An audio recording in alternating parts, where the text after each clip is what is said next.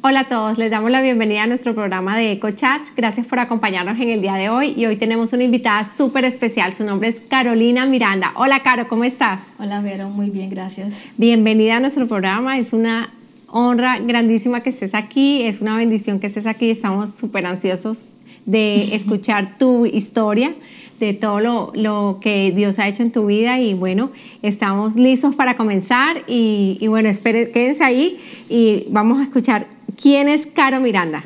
Bueno, pues primero que todo, gracias por la invitación. Para mí es un placer estar aquí y poder contarle un poquito a la gente lo que Dios ha hecho en mi vida. ¿Quién es Carolina Miranda? Bueno, yo eh, nací en Cali, Colombia, hace ya 42 años eh, y soy la princesa de Dios, más hermosa que él tiene, una de las tantas que tiene. Y nada, vine a los Estados Unidos ya hace como 22 años y y aquí estoy. Eh, trabajo como estudié arquitectura y estoy trabajando en una constructora eh, como coordinadora de proyectos y estimadora de proyectos. ¿Cuándo llegaste aquí a los Estados Unidos? Yo llegué aquí en 1999 y, o sea, tenía ya 20 años, so, prácticamente toda mi niñez yo me crié en Cali, Colombia. Eh, allá viví con mis papás, pero ellos, desde que yo tenía como 14, 15 años, divorciados. Sí. Entonces fue un poquito duro, pero que yo me acuerde de mi niñez, o sea, fue una experiencia muy linda. Eh, con papá, mamá, una familia grandísima por lado de mi papá. Qué rico. Eh, con primos, tíos, tías, siempre, pues como típico colombiano, todo el mundo, las reuniones familiares, los fines de semana en casa de la abuela, eh, todo muy lindo. O sea, mis recuerdos son muy hermosos siempre con mi papá y mi mamá pendientes de mí, de mis hermanos. Eh, todos juntos haciendo actividades, haciendo cosas. Muy lindo. Qué lindo. ¿Qué, ¿Qué, travesura te acuerdas que hayas hecho cuando estabas chiquita? ¿Cómo era, cómo era la, la dinámica en tu casa? ¿Tú eres hija? ¿Cuántos hermanos eran? Tengo dos hermanos. Tengo uno que es dos años mayor y tengo otro que, que se fue como ya la sorpresa de la casa porque le llevo 10 años. Wow. So, después de casi 9, 10 años, y yo soy la del medio, después de 9, 10 años, mis papás decidieron o llegó la sorpresa de mi hermano menor. Eh, travesuras, no mucho, porque en realidad, o sea, yo siempre fue como la niña buena de la casa. La niña, pues la niña... juiciosa. sí, porque era la única mujer, entonces yo era como la juiciosa, la que el papá cuidaba todo el tiempo, entonces, pues así de travesuras de loca, no, y también fui muy tímida, entonces travesuras así como cosas locas, locas, no mucho, sí me ha gustado, a pesar de que era tímida, sí me ha gustado mucho tener amigos. Entonces yo era de las que de pronto salía a hacer cosas en la calle con los muchachos, de correr, patinar, montar bicicleta. Y pues travesuras era de que de pronto mi papá me tenía que esconder los patines porque él siempre que llegaba estaba con la raspada en la rodilla, la caída y él como era su princesita, su niña. Quería tenerte ahí Él me quería tener una cajita de que me mire, se le van a dañar las piernitas, entonces él me escondía los patines así, pero pues prácticamente eran ese tipo de travesuras porque Carolina fue de niña muy calladita y muy como la niña buena de la casa, la que hacía todo lo que le decían. Wow, ¿qué te trajo a los Estados Unidos? Bueno, eh, eh, mi mamá, ella eh, después de que se divorcian, ella, eh, toda su familia vive acá en Estados Unidos y su papá muere y entonces eh, los hermanos le, insisten en que se venga para acá y ella decide que sí, que, que ella va a venir a ver cómo le va. Entonces eh, ella se vino y como al año se trajo a mi hermano mayor. Sí. Y o sea, el plan de ella era venir con mi hermano mayor, organizarse, como ya poder tener un apartamentito para poder traernos a los demás. Sí, sí. Entonces nosotros nos quedamos, mi hermano menor y yo, viviendo con mi papá en Colombia. Sí. Y, o sea, ella ya tenía plan de traérselo, pero yo sí le dije a ella, no, mami, yo no quiero ir a Estados Unidos. O sea, a mí me habían pedido la visa cuando yo tenía 15 años y me la negaron, porque venía a celebrar mis 15. Entonces yo dije, no, yo allá no voy. Sí, sí, yo para nada quería venir. Pero ella me insistía, me insistía. Entonces eh, yo vivía con mi papá en Colombia y mi hermano menor en esos momentos yo estaba estudiando mi carrera de arquitectura y ya estaba pronto de graduarme, me faltaba un semestre y me graduaba. Wow. Entonces yo decía, no, yo tampoco voy a dejar mi carrera y, y pues mi papá siempre era, él tenía muchas como esperanza en, en, mí, él, ve, él quería como muchos sueños, él quería que yo los cumpliera, entonces, y yo siempre era la que, o sea, yo con él fue demasiado unidos, entonces yo siempre le quería dar gusto a él en todo. Sí. Entonces yo no, yo no me puedo ir, yo me tengo que grabar. Y... Resulta que eh, mi papá vivía, digamos, en el norte de la ciudad y mi universidad estaba en el sur. Sí. Entonces el transportarme era siempre difícil, muy lejos. Eh, entonces una prima me dice, ¿por qué no te vienes a vivir conmigo? Que ella vivía como a cinco minutos de mi universidad. Wow. Entonces vive acá, acá y el fin de semana vas y visitas a tu papá. Yo hablé con mi padre y me dijo, bueno, si usted quiere. Y yo hice eso. Entonces los eh, durante el lunes a viernes vivía con ella para que me quedaba cerca de la universidad. Sí. Y fin de semana vení- me venía con mi papá. Con tu papá, sí. Mi hermano menor se viene primero, después, en el 99 él se vino como a comienzo de año o algo así. Eh, yo me quedo y entonces hago esa situación. Vivo con mi prima en semana, el fin de semana me voy con mi papá. Pero mi prima era una persona también que estudiaba, trabajaba y prácticamente vivíamos juntas, pero no nos veíamos.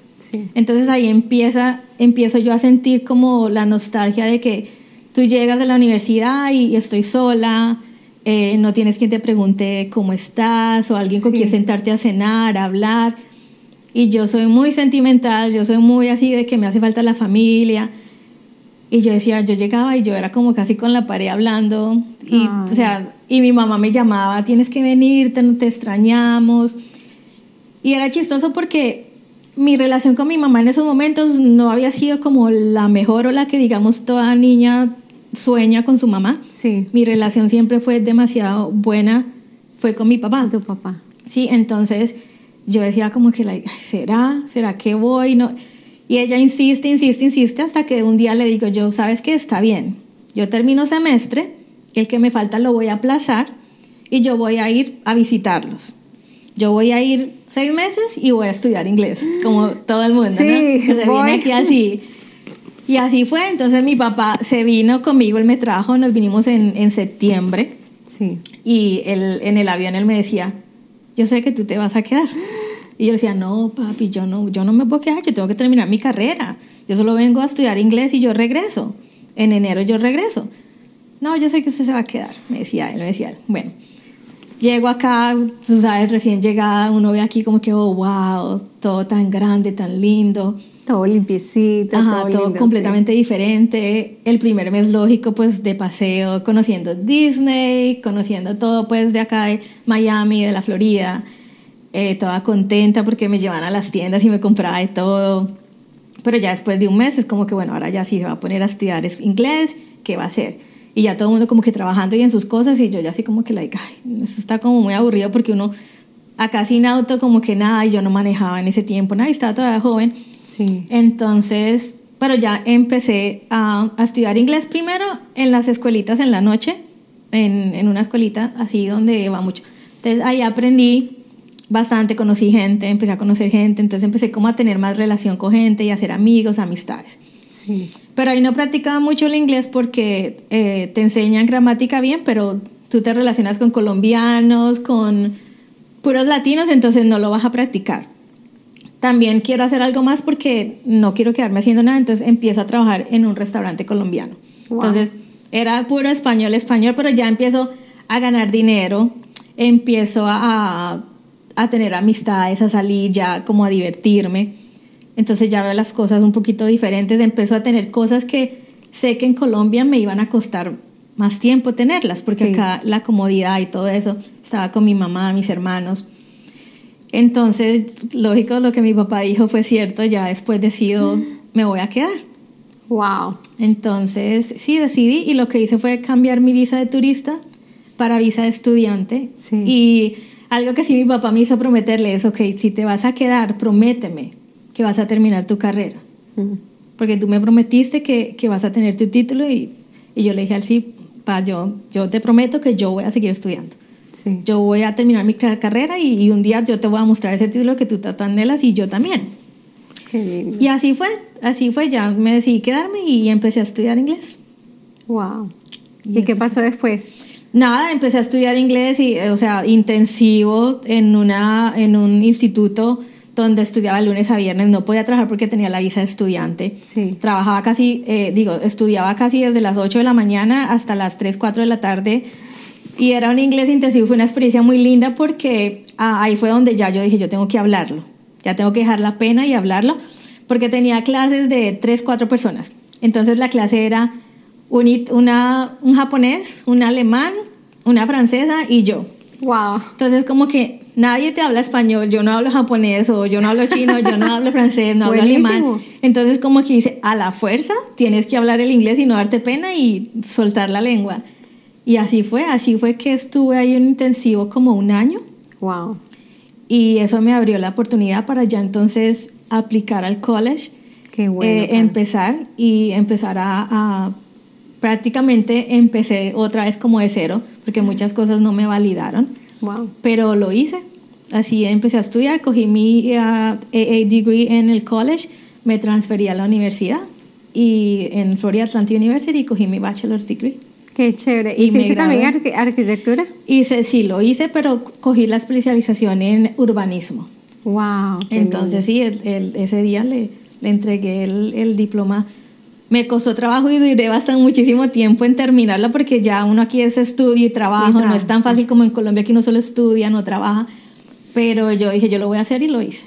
Qué lindo, qué Y sí. lindo. Te felicito. Y así qué fue. espectacular. Sí. Y entonces, eh, ¿qué pasa después, Caro? ¿Qué, qué, ¿Cómo siguen las cosas? ¿Se graduó de la universidad? Sí. ¿Sigues trabajando? Durante ese tiempo de que me graduó, de que estoy estudiando, o sea, pasó muchísimo tiempo, eh, trabajaba también, conozco al que es el papá de mis hijos, eh, y ah, en ese tiempo yo lo conozco a él, y a ver, yo fui criada en la religión católica, eh, en esos momentos, a pesar de que de pronto mucha gente no lo pueda creer, eh, yo no era como la típica muchacha que tenía el sueño de casarse vestida de blanco, planear su boda. Y entonces él me propone, o sea, ten- empezamos a tener una relación de noviazgo Sí, y él a un día me propone que nos fuéramos a vivir juntos. sí. Entonces, como yo no tenía esos sueños, yo dije, y yo no veía el matrimonio como lo veo ahora. Sí, sí. Entonces yo dije, pues sí, vamos a ver. Y, y así fue. Yo me fui a vivir con él. Y de esa relación que empecé con él viviendo, nacieron mis dos hijos, Sí. Isabela y Nahuel, que ya ahora tienen 14 y 16 son años. Son divinos, grandísimos. Sí. So, um, con él estuve 14 años, con el papá Wow. de... Pero nunca, un día me dio un, un, un- un anillo de promesa y ah, pensamos una vez en casarnos, pero era más que todo porque los niños empezaron a crecer Sí. y preguntaban, ¿por qué papi tiene un last name, un apellido diferente al de mami? ¿no? Ellos empiezan a preguntar. Sí, Entonces, como por eso dijimos, bueno, de pronto nos casamos un día, ¿no? sí, sí. pero no era como por No la convicción, ni- ni no, nada. no era una prioridad, entonces, y yo creo que Dios es tan bueno que sabe cómo hace sus cosas y no me casé con él. Wow. Eh, pero entonces ahí es donde viene eh, que después de estar 14 años con él, eh, un día, así de la nada, él trabajaba de noche y yo en el día. Sí. Entonces, eh, nuestra relación era un poco difícil porque no teníamos mucho tiempo como pareja. Claro. Y era como que yo me estaba alisando para ir a trabajar y le estaba llegando y hola, chao y así. Era de hola chao, sí, Sí. era. Y solo los domingos que él tenía libre era como el momento de que nosotros estábamos juntos, pero era la familia con los niños o no era mucho de, de los dos.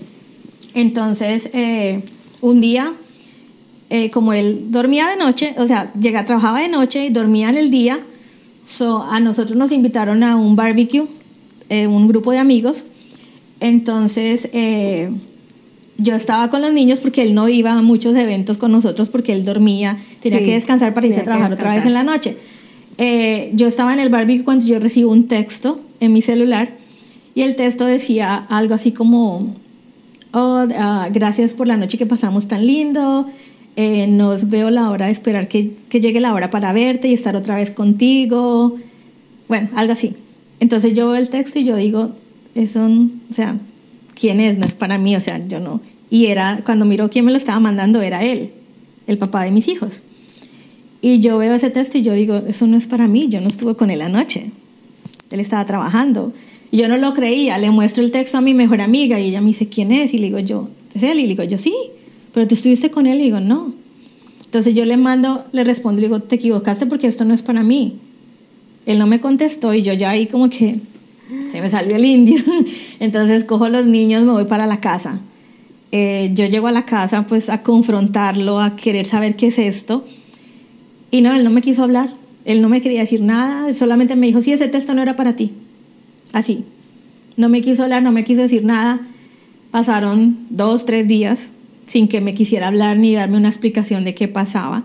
Hasta que un lunes eh, yo estaba trabajando y él fue mi hora de lunch y me dijo, ¿ya vas a salir al lunch? Y le digo, sí, puedes salir que necesito hablar contigo. Y yo ah, bueno, gloria a Dios, va a querer hablar y explicarme qué pasó.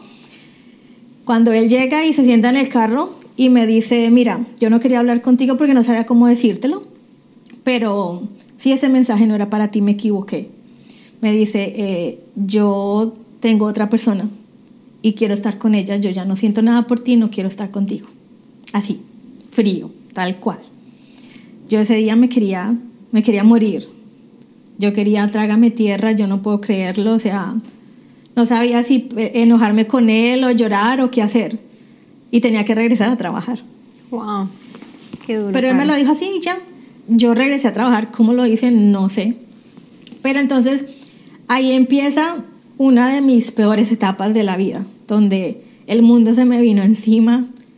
Porque, ¿Qué sentiste, Caro, cuando... O sea, sentí como... Fue algo muy duro porque sentí como que, like, o sea, después de estar 14 años con una persona y que, o sea, te diga así las cosas como tan fría, como, o sea, soy la mamá de tus hijos.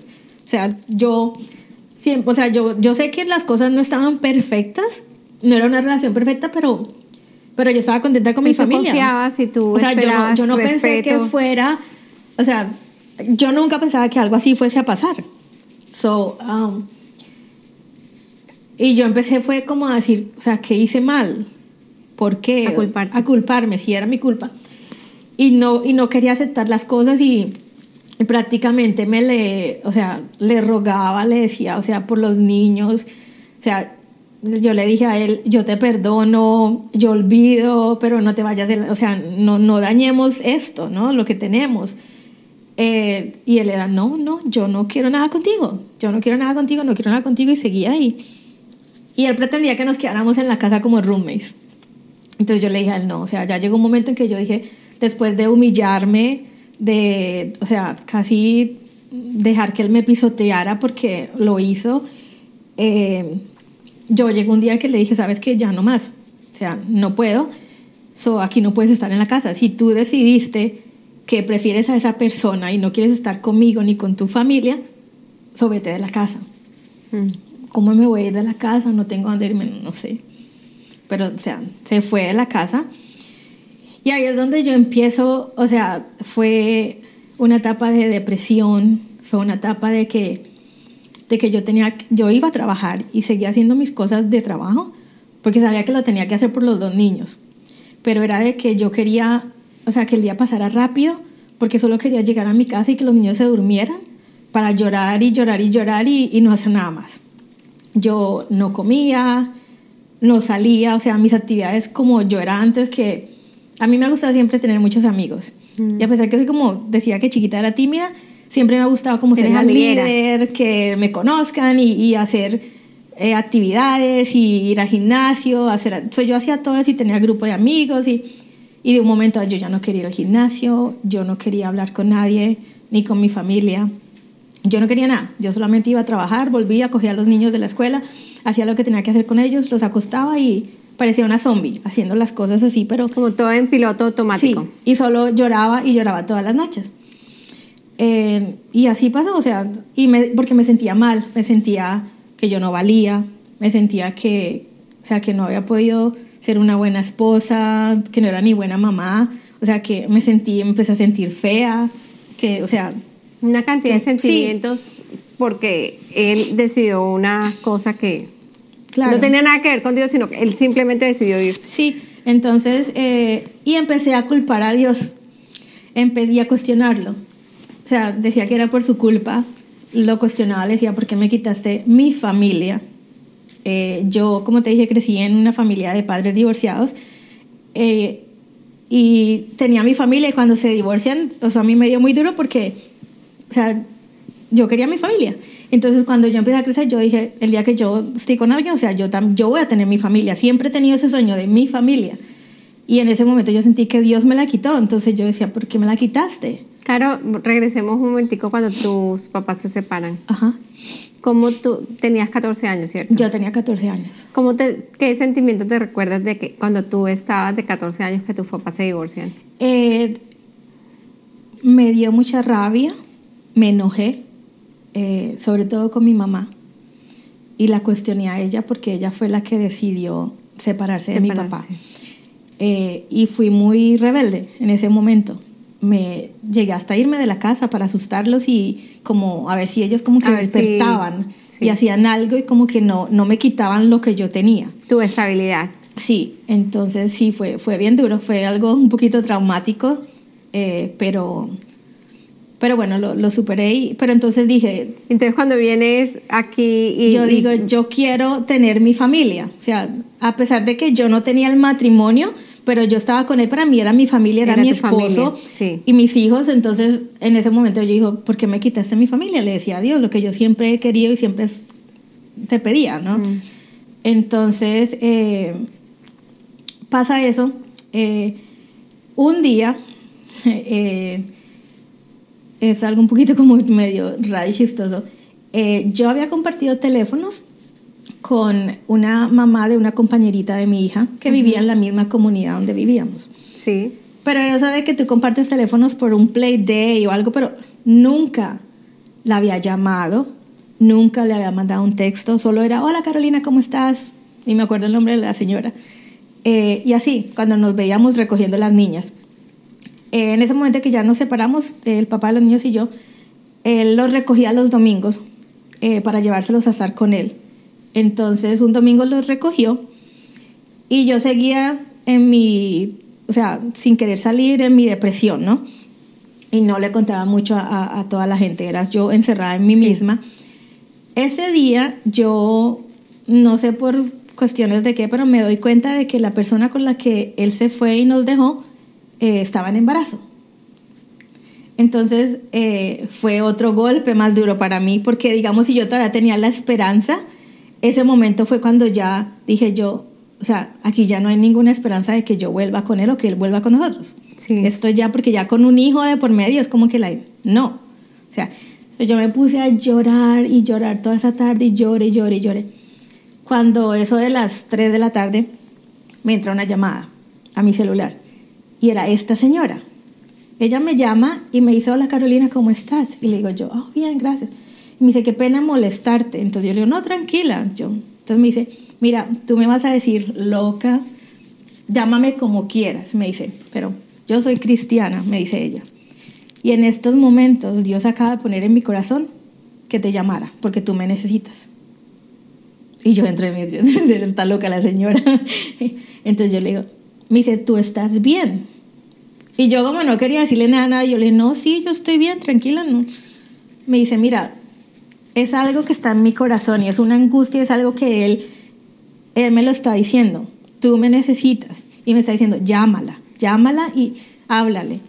Y yo le decía, no, o sea, yo dentro de Entonces ella me dice, hasta que me insistió tanto que ya llegó un momento en que yo ya no pude más. Y yo me solté a llorar. Y ella, y le dije, mire, estoy pasando por esto. Y ella me dijo, yo sabía que algo estaba pasando. Hmm. Que Dios lo puso en mi corazón y Él me está insistiendo mucho. Entonces llegó y me dijo, mira, eh, ahora a las 5 es el servicio en mi iglesia. Mm. Me dice, yo quiero que vengas conmigo a la iglesia. Y yo dentro de mí, yo decía, o sea, ay, estos cristianos. yo decía, ay, no. cristianos locos que me llaman ay, no. randomly. Y ahora ella quiere que vaya a la iglesia y yo sin ganas y yo, yo no, no, no, no, yo estoy bien. Mira, ella me insistió tanto que yo le dije, está bien, yo voy. Me dice, ok, servicio empieza a las 5 me dice, soy yo paso y te recojo. Y yo, bueno, está bien. Ella me la señora me recogió. Mira, nosotros vivíamos en, en Palm Beach Plantation, que queda en Southern y Lions. Sí. Ella me dice, mi iglesia está cruzando la calle. Y yo había visto esa iglesia, pero, o sea, nunca me pasó por querer ir allá ni nada. Ella me recogió y ah, fuimos a la iglesia, entramos y yo te puedo decir, Verónica, que desde que yo entré a la iglesia, yo pisé ahí, yo sentí algo completamente diferente en mi corazón. La gente saludándome eh, durante el servicio no paraba de llorar. Yo no sabía por qué, pero yo no paraba de llorar. El llanto. Eh, pero me sentía bien, sentí una paz que no había sentido desde hace mucho rato. Cuando terminé el servicio, ella me dice, vente, que tú tienes que ir al cafecito con el pastor y lo tienes que conocer. Y yo decía, no, señora, gracias, ya estoy bien. Le dije, no, ven que tú tienes que ir. Yo te espero, me dice, no importa. Fui al cafecito con el pastor, conocí los pastores. ¿Hace cuánto fue eso, Caro? Eso fue en el 2014 que, que ella me llevó. Hace seis, siete años. Que ella me llevó. Entonces eh, conocí al pastor, eh, me preguntaron, ¿no? Lo que siempre te preguntan y, y pude desahogarme, pude soltar todo lo que tenía en mi pecho. Le dije, yo me siento muy mal, me está pasando esto, yo siento que, que yo no valgo nada, que yo no soy nadie, que yo soy la peor, pues. Y ellos me hicieron sentir tan bien me hicieron sentir, o sea, todo lo contrario, que yo sí valía, que yo no estaba sola, que todo iba a estar bien. Y nada, después de ahí ella me llevó a la casa y me dice la señora, eh, quiero que sigas yendo los domingos, lleva, vamos con los, lleva a los niños y eso. Y yo le digo, no, pero yo no conozco a nadie allá. Y yo le digo, bueno, si usted va, yo voy, le dije a ella. Y ella me dice, no, pero el problema es que mañana, justo mañana, a mi esposo lo trasladaron a Boston y mañana ya nos mudamos a Boston. Y yo la miro y le digo, yo, ay, no, ¿cómo así? Me dice, sí. Dice, pero, pero sigue yendo, ve que te va a servir, te va a ayudar, tú lo necesitas. Y yo decía, no, pero me dice, hagamos algo. Me dice, yo me voy a comprometer que todos los domingos la voy a llamar y acordarle de que tiene que ir a la iglesia. Y así fue. Ese fue, yo digo que ese fue el ángel que Dios mandó. Fue, fue el ángel que mandó porque ella todos los domingos me llamaba y me acordaba que fuera a la iglesia. Y desde ese día que ella me llevó hasta el día de hoy no hemos parado de ir a la iglesia. Qué lindo, qué lindo. ella fue la que, la que me... Sí, yo digo, el ángel que Dios me mandó. Qué lindo, Carlos, qué lindo. ¿En qué momento eh, llegó, entró el Señor en tu corazón? Eh, después de que ella me invita a la iglesia y yo sigo yendo con los niños, eh, eso fue como, digamos, en octubre del 2014 al 2000, o sea, hasta diciembre íbamos, no todos los domingos, pero sí íbamos y los niños empezaron a estar contentos. Ya fue en el 2015, en enero, que ya, o sea, nos metimos, fue con todo en la iglesia a servir, o sea, yo empecé a tomar toda clase que había, eh, a toda actividad con los niños, o sea, ahí fue donde yo ya aprendí, o sea, empecé a tener esa relación con, con, el Señor, o sea, que antes yo no la tenía, a pesar de que mi familia se me vino encima. Mi familia es católica y nosotros fuimos criados así, entonces cuando ellos se dieron cuenta que yo estaba yendo a una iglesia cristiana y que los niños ya estaban involucrados, yo tengo hasta una tía que me llamó de Colombia casi a el regaño del siglo. Y yo le dije a ella, y como se lo dije a mi familia, o sea, yo no lo veía como la religión, yo empecé a verlo fue como una relación que yo antes no tenía con el Señor, porque antes en la religión católica, o sea, yo iba a la iglesia de vez en cuando, o uno se acordaba del Señor cuando se moría alguien, cuando estás enfermo, cuando lo necesitabas, y, y ahora yo, yo aprendí de que no lo voy a buscar a Él solamente cuando lo necesito, sino en todo momento, a darle las gracias cuando estoy bien, cuando estoy mal. Y, y eso fue lo que hicimos con mis hijos, empezamos a tener esa relación que no teníamos con Él. Qué lindo. Y, y entonces lo que cambió en mí fue de que el cuestionamiento que yo le tenía a él de que por qué me quitaste a mi familia empezó a cambiar. Y ya no era que lo cuestionaba, sino que ya era él enseñándome a entender, o sea, entiende por qué hago que las cosas pasen.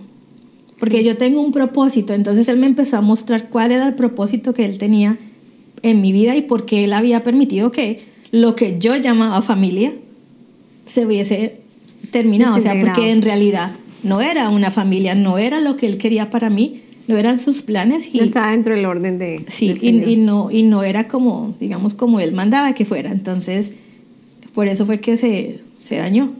Qué lindo, qué sí. lindo, Caro. ¿Qué pasa después, Caro? ¿Qué pasa después? Ay, después estás en la iglesia, te cosas. metes de lleno, estás me meto de lleno y mira, a mí siempre me ha gustado el baile, o sea, como buena colombiana y caleña, o sea, el baile y me ha gustado, o sea, tengo muy buena relación con los niños, me encantan los niños. Eres espectacular con los sí, niños. eso entonces, eh, y soy muy dulce para ellos, o sea, entonces eh, yo empecé a servir y, cómo eh, empiezo a servir, o sea, yo veo a mis niños que salen contentos del Ministerio de Niños, o sea, de donde ellos están, y yo digo, ¿sabes qué? Yo tengo que servir ahí porque yo quiero ver qué es lo que ellos hacen, y a mí me gustan los niños. También estuve en el Ministerio de Danza un tiempo porque estaba ahí. Empiezo a servir en el Ministerio de Niños, y estaba también en danza cuando se podía. Cuando llega un día, dos de mis líderes que estaban en ese momento, y me dicen, tenemos un plan para ti, queremos proponerte algo. Entonces yo les digo, ok, está bien, ¿qué pasa? Entonces me dicen, queremos que tú seas la coordinadora del worship team de los niños. Entonces yo me quedo like, um, pero porque yo, o sea, yo dije worship, yo, yo no canto. Entonces me dice, no, porque en ese momento el worship que nosotros hacemos para los niños es eh, baile y es con los niños. Entonces llaman, ¿a ti te gusta el baile? ¿A ti te... Entonces yo empecé a orarle a Dios y yo, bueno, a mí me gusta el baile, me gustan los ¿Te gustan niños. los like, niños? o sea, esto, El yo sé que esto es lo que, lo que tú quieres, o sea, ahí tengo que estar. Entonces sí decido que sí empiezo a, a, a ser el quien dirige al, al worship eh, los niños y, y fue una experiencia muy linda porque hice un grupo grandísimo. Eh, nosotros le celebramos, hacíamos celebraciones en navidades, fiestas, los niños felices con las papás y todo eso. Bueno, eh, el tiempo pasa, yo empiezo a servir. eh, Dios, yo creo que Él empieza a trabajar en mí, a transformar mi corazón de una manera que hasta allí ni yo me lo creía. Eh, y todos mis pensamientos empezaban a cambiar. Entonces yo ya después de estar tiempo sola, o sea, ya empezó mi autoestima a subir, a saber de que yo sí valía, de que yo era una de sus princesas, eh, de que ah, yo era una buena mamá, de que, Amén. Y de que no estaba sola, y de que de, en ese momento él empezó a ser como mi esposo. Y yo no estaba sola y él me iba a ayudar a, a salir adelante con esos niños. Y así fue, yo conseguí un mejor trabajo, eh, gracias a Dios, o sea, yo le puedo dar a mis hijos lo que ellos han necesitado. Todo lo que necesitan. Eh, y fue una mamá, single mom, pero o sea, con, como fuera, yo sacaba todo adelante y lo hacía y, y siempre estuvimos viviendo en buenos sitios, o sea, a mis hijos no les faltó nada, gracias a Dios. Eh, pero, y empecé a entender que yo todavía tenía la oportunidad de tener esa familia que él me iba a dar. Y, y fue una de las promesas que, que él me hizo y yo dije, yo sé, yo te voy a creer y, y me lo vas a dar. Entonces, y entonces ya empecé a anhelar con, con ese hombre que yo quería, con esa persona que llegara a mi vida eh, en consejería. Mi consejera me hizo escribirle una carta, escribe una carta detallada de cómo tú se lo quieres pedir, Wow. hazlo. Eh, um, ya mi pensamiento del matrimonio cambió. O sea, ya ahora sí empecé a soñar con querer tener una boda, planearla, mi, o sea, mi vestido blanco. eh, y empecé a cambiar, o sea, ya empecé a ser la misma Carolina diferente porque mi autoestima subió, trabajadora, seguí otra vez con mis ejercicios, con mis cosas, actividades con mis hijos en la iglesia, sirviendo. Eh, pero también tenía por dentro como ese deseo de que llegara alguien. Entonces a veces uno como que un poquito se desespera y yo decía, ay, pero no, no llega nadie y a veces uno hace como cosas que no debe hacer, entonces yo lo voy a ayudar un poquito a Dios. y de verdad que hice, hice cosas que me metí hasta en Christian Mingle, en cosas así. Y fue re chistoso porque conocí varias gente y de varias gente, Dios, yo sé que él, él me tenía separada ahí porque muchas cosas pasaron que yo como que la sentí la presencia de él y yo decía, una anécdota que, que yo tengo que fue muy chistosa era de que un día unos amigos me invitan a, a una discoteca.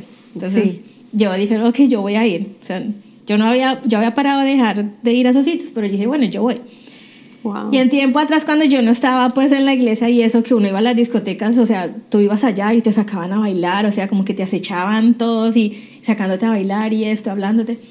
Ese día, Verónica, que yo llego a la discoteca con mis amigos, yo salí de allá sintiéndome la mujer más fea del mundo. Porque nadie se me acercaba. O sea, era como si yo tuviese algo a mi alrededor de que llegaban, me miraban y como que se daban media vuelta. Entonces yo decía, "Mami, pero, o sea, nadie, nadie me, me saca a bailar, o sea, nadie se me acerca a hablar. Pero yo sentía era como que llegan hasta cierto punto y como que algo les, no sé, algo les no. pasaba y, y se daban vuelta como que no. Y yo ese día llegué a la casa y llegué triste, llegué aburrida, o sea, y yo antes de dormirme pues me voy a poner ahora, pero estaba triste, aburrida y empiezo a hablar con el Señor y como que like, o sea, estoy, estoy, ¿será que estoy muy gorda, muy fea, que nadie me mira? Y yo sentí cuando en ese momento Él me dijo, no es eso, pero eso es, es- siempre era, Él me decía, ten paciencia, es a mi tiempo y no te metas de donde yo ya te he sacado. No te metas en donde no tienes nada que ir a buscar. Ah, yo te estoy cuidando y te protejo, pero no te metas de donde yo no quiero que estés. Yo ya te Wow. saqué de allá, yo te escogí, no más. O cuando estaba en Christian Amigo y conocía gente, o sea, yo no, no es esta persona, o me salían, ay, conocí tantas personas que yo decía, like, ay, Dios mío. Mejor Wow. dicho, o sea, y, y siempre cuando oraba, él sentía que él me decía, te estoy diciendo que esperes. O sea, Wow. déjame trabajar, o sea, like, espérate, Déjame hacer ten mi trabajo. paciencia, ten paciencia, ten paciencia. Y yo, pero es que la... Bueno, entonces así fue. Siendo parte del Ministerio de Niños en el Worship Team, yo hacía siempre las fiestas de Navidad de los niños, pero solo lo hacía de Royal Palm, porque es la sede que yo me encargo. Un día llega mi, eso fue en, para el diciembre del 2017, llega mi líder y me dice, quiero que este año hagamos la fiesta los dos campos unidos. Ujú. So quiero que invitemos a los, a los niños de los, del, del otro campus. Wow. Entonces, comunícate con los papás para que tú pues traigan los niños a la fiesta. Y yo, yo no los conozco, ¿no? Yo te doy la lista de los papás y los teléfonos y te los presento. Entonces estábamos en una práctica de coros y me presentó a ciertos papás. Y me presenta al que ahora es mi esposo. Entonces me lo presenta y, o sea, fue muy normal, como que, hola, mucho gusto, mira, yo voy a hacer la fiesta de los niños. Ah, sí, dame tu teléfono, yo mando la dirección. Así fue y ya. Él había acabado de pasar también una, una etapa muy dura para él, había perdido a su esposa y había quedado con dos niños. Pero ese diciembre, entonces, eh, el día de la fiesta, yo estaba allá, él tocó la puerta y yo le abrí la puerta y él entró con la niña de él, porque la niña pertenecía al otro campo en el Washington. So él entró y, y era una fiesta de niños y solamente había mamás, que se habían quedado algunas, no todas. Wow. Entonces él, él me mira y me dice, ¿me puedo quedar? Y yo llego y le digo, like, bueno, si tú quieres, no hay problema, pues son puras mujeres. Pero él dijo, no, lo que pasa es que quiero estar con mi hija porque no quiero que, como ya acaba de perder a su mamá, quiero estar con ella, o si tú me permites quedarme, a mí no me importa que solo sean mujeres. Mm. Y yo le dije, bueno, está bien. Ese día él se quedó, ahí hablamos un poquito, pero pues normal. Ese día hasta lo pusieron a bailar el burrito sabanero, y, porque era el único hombre, y lo pusieron a bailar el burrito sabanero las otras mamás, o sea, hicieron con él de todo. Y, y nada, o sea, ahí como que ya empezamos, eh, después de eso, en diciembre, en el servicio de Navidad, y eso nos volvimos a encontrar en el coro con los niños. Ya hablamos un poquito más y empezamos a tener como una relación de amistad. Eh, y ya el siguiente año, entonces él, él ya empezó como a, a, a cortejarme, ¿no? Pero yo decía, no, o sea, él acaba de perder a su esposa. Y yo decía, like, ya tan rápido está buscando a alguien. Y yo decía, no, no puede ser. Pero entonces ahí eh, en ese enero ya nunca más volvimos a hablar. Hasta, yo creo que fue hasta casi agosto, septiembre, que nos volvimos a encontrar. Y ya volvimos a empezar a hablar y empezar a tener una relación Wow. eh, de amistad. O sea, algo que fue muy bonito, que a mí siempre me decían era enamórate de tu mejor amigo. Mm. Y así fue. Él empezó eh, a ser mi mejor amigo. O sea, él se ganó mi corazón, el de mis hijos, como amigo. Entonces empezamos a conocer a una persona a la que yo podía llamar y pedirle consejo, llorarle si quería llorar. O sea, porque Dios me empezó a transformar, pero o sea, problemas seguían, las luchas seguían, o sea, Sí. eh, siempre, pero o sea, de la mano de él yo sabía que todo iba a estar bien. Amén. Y, llega Jorge a mi vida y, y lo empiezo a conocer y, y a pesar de que yo no quería, o sea, yo era como terca, no, no, no, porque era muy diferente a todas las personas que, digamos, yo estaba acostumbrada o que conocía o con las que había salido. Yo nunca había salido con una persona cristiana y él era completamente diferente. Él fue respetuoso, él, o sea, tuvo paciencia conmigo, él, o sea, yo era la princesa porque lo que yo decía él lo hacía y, o sea, quería complacerme en todo. Mm, fue muy lindo, pero yo tenía una lucha de que mis hijos ya están grandes, eh, empezaron una relación con él, él tiene dos niños pequeños. So, esa lucha para mí fue, o sea, en la iglesia todos me hablaban, me decían, él es un buen hombre, tú puedes ser una buena mamá para esos niños. Pero casi fueron como dos o tres años luchando y, y, o sea, yo lo dejaba de hablar, le peleaba, siendo amigos, no me hables más, yo no quiero ser tu amiga, no me llames, no me... Él, ok, está bien. Y él un día me dijo, yo sé que tú eres la mujer para mí. Él me ¿Te lo dijo? dijo? Sí, él me lo dijo. Y yo lo miraba y se reía. Y yo me reía. Y entonces eh, él me dijo, pero yo sé que Dios te va a mostrar. Y él, y él te va a hacer verlo. Wow. Él se va a encargar, me dijo él. Y así fue. Y así fue porque Jorge siempre estuvo ahí, como te digo, yo lo sacaba y era grosera con él y no me hables, no me hables. Y luego otra vez volvíamos a hablar y, y él ahí insistía hasta que en el 2019 ya eh, un día empezamos como dije yo, bueno, voy a, él me invitaba a comer algo, yo, yo me le negaba, pero hasta que un día le dije, bueno, vamos a salir y, y yo, lo- yo empecé a ver todo y empecé a orar y, y yo sentí una noche que salimos un día y él fue muy especial conmigo cuando yo entré eh, y empecé a orar con el Señor. Ahí sentí cuando el Señor me dijo, para de buscar. Dice, ahí está. O sea, ya no esperes más, Él está ahí. Esta es la persona que yo tengo para Wow. ti. Yo lo sentí y yo decía, yo me puse a llorar y yo no lo podía todavía creer y yo, o sea, que dije yo, o sea, como que ya deja de ser necia, ciega, ya. O sea, esta es la persona está. que yo tengo, aquí está. O sea, ya no busques más. Tú me pediste a alguien, aquí está. Y sí, así fue como ya empezamos a tener una relación y, y todo fue muy bonito. O sea, fue, fue diferente, pero muy, muy lindo. Luego ya él me- en el 2020 me propone matrimonio eh, y ya. Yo me acuerdo, el, el bridal shower fue durante la pandemia. Sí, porque mi boda fue una boda COVID. fue Wow. el- durante el COVID, porque fue el año pasado. Entonces, sí, eh, nos casamos y, y, o sea, tuve tiempo para planear y soñar mi boda, como yo la, ya la como la quería, mi- ir a buscar mi vestido, tener un bridal shower, eh, a pesar de COVID, De COVID. pero, o sea, tener todas esas cosas que nunca soñé, pero que, que y cuando me casé con, con Jorge, eh, yo sentí que Dios me dijo, mira, aquí está, esta es la familia que yo te prometí. Y así fue, Él me la dio. Y, y ya la Wow. tengo, gracias a Él. Qué bendición, qué Sí. bendición. ¿Ya cuánto llevan de casados? Un año, Un año. un año de casados. Acaban de estar en el eh, aniversario. Sí, acabamos de pasar el aniversario. Wow, ¿Cómo ha sido ese- esa unión de dos familias? Eh, ha entre- sido entre los un poquito niños? challenge para todos, porque hay niños de diferentes edades, son dos familias diferentes, pero también ha sido muy lindo, o sea, y, y sabemos que, o sea, problemas han habido, diferencias, pero, o sea, Jorge y yo, o sea, sabemos que, que con la mano de Dios y mientras Él esté ahí en el centro, o sea, todo va a ser posible. Así. Y, y sí, o sea, ha sido una experiencia muy, muy linda. Qué lindo. Y fue, fue todo muy rápido porque, o sea, nosotros empezamos a buscar casa y salió así rapidísimo, o sea, pudimos comprar la casa rápido.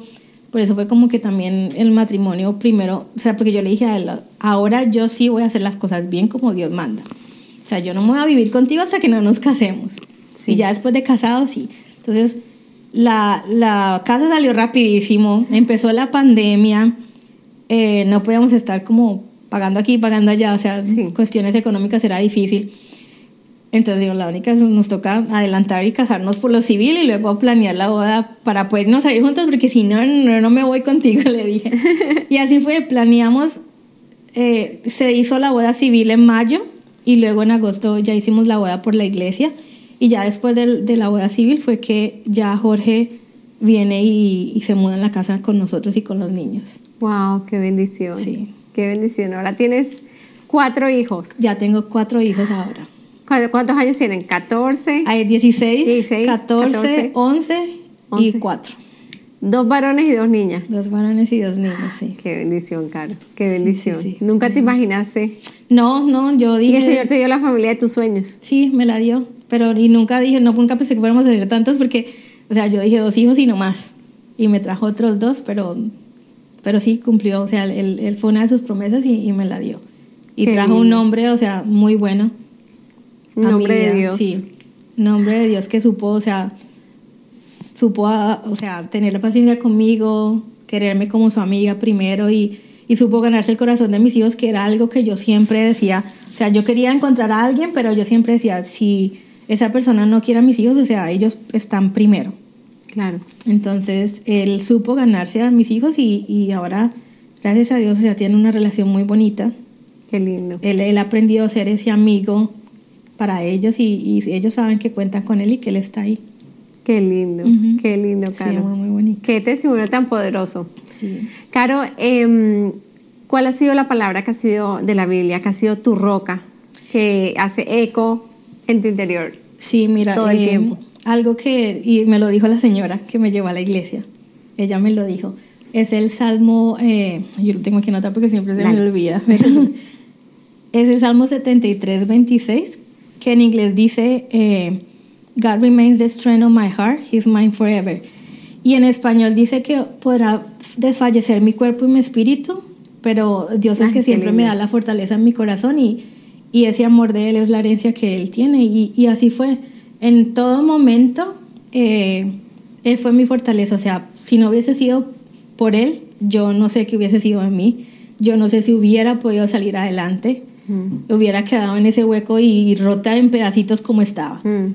Pero él, él me sacó de allá, él me escogió y él empezó poco a poco a, a, a- poner todas esas piecitas que estaban en pedacitos Amén. otra vez juntas y, y hacer algo más hermoso de lo que era antes. Amén. So, Restauró todo. Sí, lo restauró Todo. completamente y hace cosas maravillosas, de verdad. El, el año pasado fue un año, ha sido un año difícil para todos. Y para mí fue un año como de sentimientos encontrados, porque a pesar de que estaba contenta con mi matrimonio, con mi compromiso, eh, también pasa la muerte de mi papá, Mm. que, o sea, fue algo duro porque mi papá lo era todo para mí, Mm. pero a la vez vi cómo la mano de Dios también estuvo ahí conmigo y cómo vuelve Dios y me muestra de que Él hace las cosas a su tiempo y como tienen que ser. Lo que te digo que todo fue rápido, de la casa, del matrimonio, hasta yo creo que fue cosa de Dios también porque nos casamos por lo civil, Jorge se va a vivir conmigo y a la semana mi papá muere. Wow. Entonces eh, veo como Dios, o sea, si yo hubiese estado sola en ese momento, vuelvo otra vez, te digo, no sé cómo hubiera hecho porque mi papá lo era todo para mí. Y, y fue Dios, eh, fue Jorge, al estar al lado mío ya en ese momento que me dio también Ese fuerza apoyo. porque él ya había pasado por un momento de perder a alguien querido y es la persona que también, o sea, me da la fuerza y, y- y me siento, o sea, estoy contigo, no estás sola. Wow, qué Y, tremendo. y es el que pues me ayuda a, a, a no sentirme, o sea, a, a poder salir también de, del golpe que era perder a la persona que yo más quería en mi vida. Mm, Qué Qué tremendo, qué, qué combinación de sentimientos ahí entre me voy a casar Ajá. con el hombre que el Señor me dio, el- el- mi sueño, mi- voy a tener la familia, una familia finalmente y a la misma vez la pérdida, en la Sí. misma semana. Es, es, sí, fue todo así. Y, pero, por lo menos, mi papá, yo sé que él se fue tranquilo Sí. y que, y que ah, estaba contento porque una de las preocupaciones siempre para él fui, fui yo. Mis dos hermanos están como, o sea, con sus relaciones, estaban bien. Yo era, digamos, la que estaba sola con los niños. Mm. Eh, él vio lo que yo viví. Entonces él siempre era, y como yo siempre fue pues su niña consentida, entonces él siempre era preocupado. Y él hizo el papel de papá en, en el tiempo que yo estuve seis años sola para mis hijos. Wow. O sea, él, él fue el papá para mis hijos. Él era el que siempre estaba ahí pendiente. Eh, entonces, él, yo sé que él se preocupaba cuando él ya ve que yo tengo, él conoce a Jorge y ve la relación con él. Yo sé que mi papá estaba feliz y contento y, y él alcanzó a ver la casa donde nos íbamos a mudar. El, el día de mi boda civil, él estuvo presente Wow. pero ya él estaba eh, recayendo, estaba Mm. enfermo. Y eh, la boda civil fue en la casa y solamente iba a ir pocas personas, o sea, los dos testigos, eh, mi mamá y mi papá, y nosotros, la familia. Mm. Él no pudo ir, él ese día me llamó llorando porque me dice, mami, perdóname, pero yo no puedo ir, él se sentía ya mal. Entonces yo le dije, pa, no te preocupes, mejor que usted se ponga bien. Le dije, quédese en la casa, mi hermano va a ir y él le hace FaceTime y hacemos como un Zoom, pues, y, y usted la puede ver.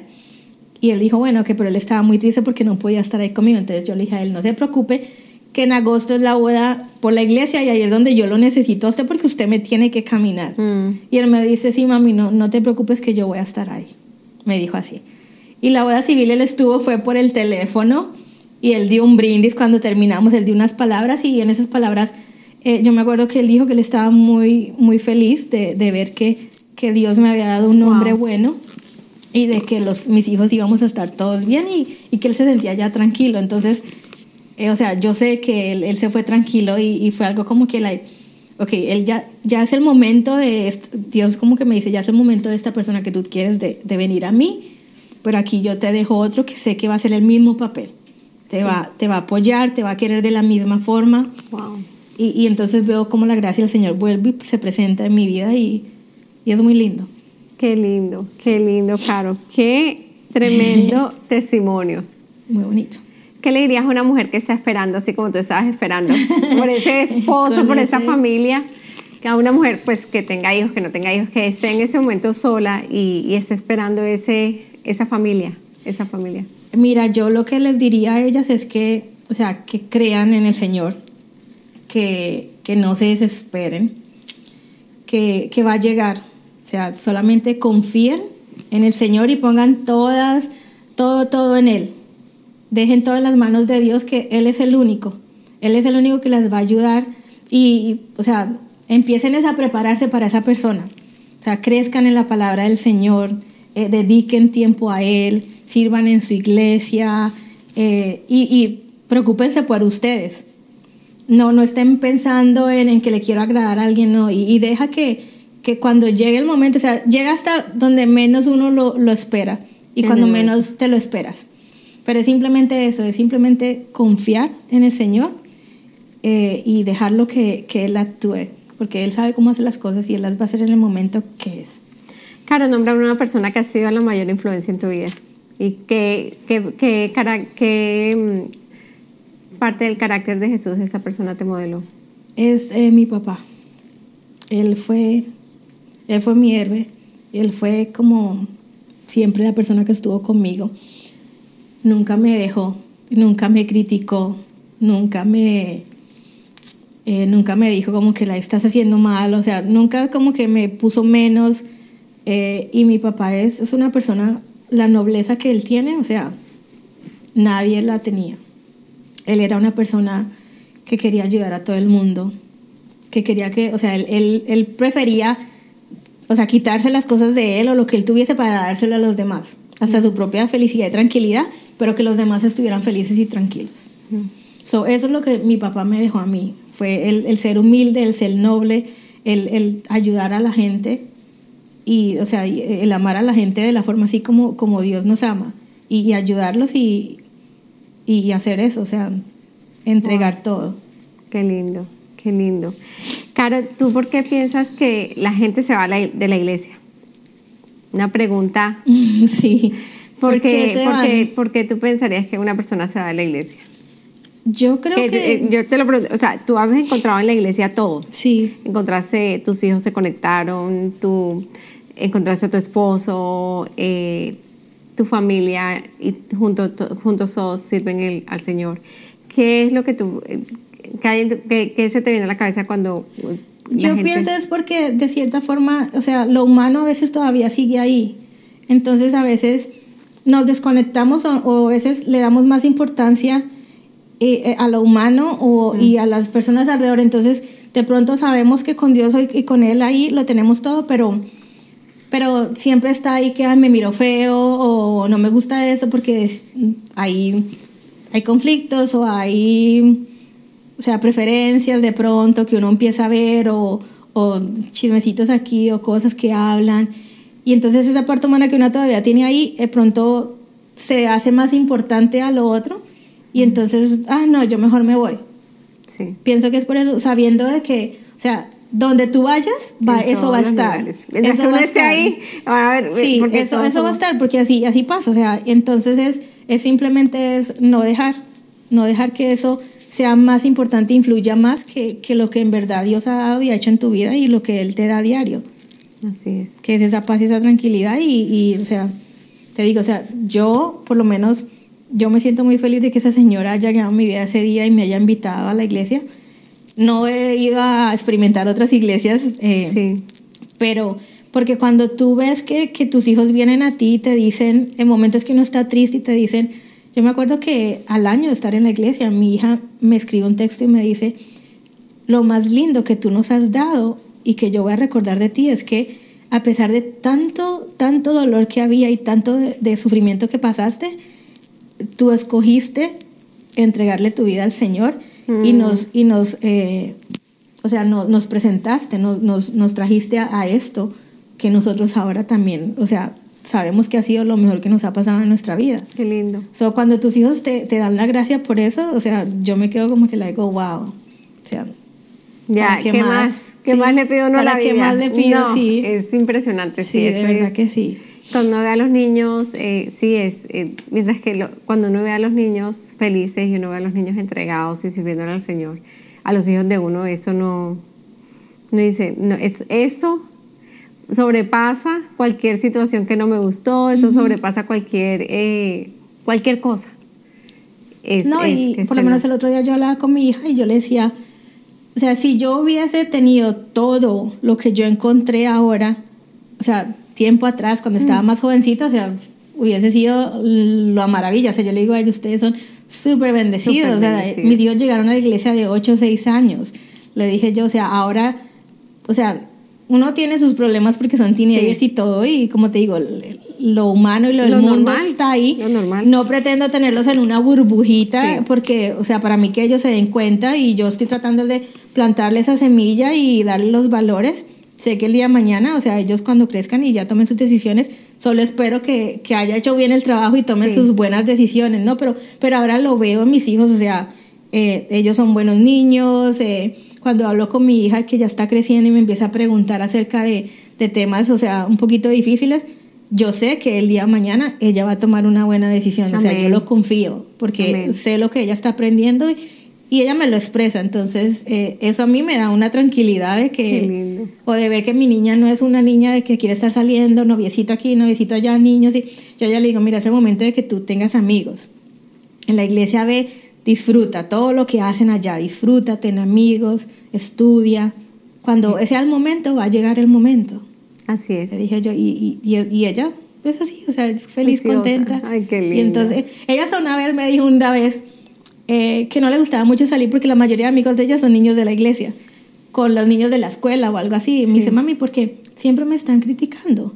Mm. Porque yo solo hablo de la iglesia, de que las actividades de la iglesia, los y ay, tú solamente la iglesia, qué aburrido. Pero yo les digo a ellos, no, no es aburrido, para mí no es aburrido, yo la paso bien. Entonces ella a veces dice como que su- ella prefiere solamente estar acá así con Sí. ellos porque, o sea, es como que piensan igual que ella, o sea, tienen los Sí. mismos eh, metas, están como Sí. por el mismo camino y, y o sea, Y los niños que no conocen lo que, por ejemplo, yo he invitado pues niños a la iglesia y cuando llegan a la iglesia se quedan Se quedan, aterrados. sí. Eh, pues los que no, niños que nunca han ido a una iglesia como la que nosotros vamos, que es, ahí es- el enfoque es los jóvenes. Los jóvenes y los cuando niños. otros niños vienen a la iglesia se quedan, no puedo creer que la iglesia sea divertida. Ay, no, Entonces es- estamos muy bendecidas de, de verdad que sí. de verdad que, que el problema, yo le digo a mi esposo y siempre le hemos dicho qué gran problema, qué buen problema tenemos que es que tenemos que, el problema es que nuestros hijos nunca se quieren ir de la iglesia. O sea, ellos entran, Sí, sacarlos el de problema ahí. es sacarlos. Están todos los papás afuera y ellos ya nos tenemos que ir. Sí. No, nos podemos quedar otro ratito. Sí. Sí, entonces eso es una gran bendición. De verdad eso es que una sí. gran bendición. Y, y, y que ver los otros, cuando ellos, eso es, esa es su vida. Entonces, los otros niños no, no, es- no han experimentado eso, entonces dicen, no, qué aburrido, pero cuando lo experimentan dicen, Sí. no quiero irme de aquí. Quieren volver, de verdad que sí, muy lindo. Entonces, es muy lindo. Estamos muy bendecidos, Caro.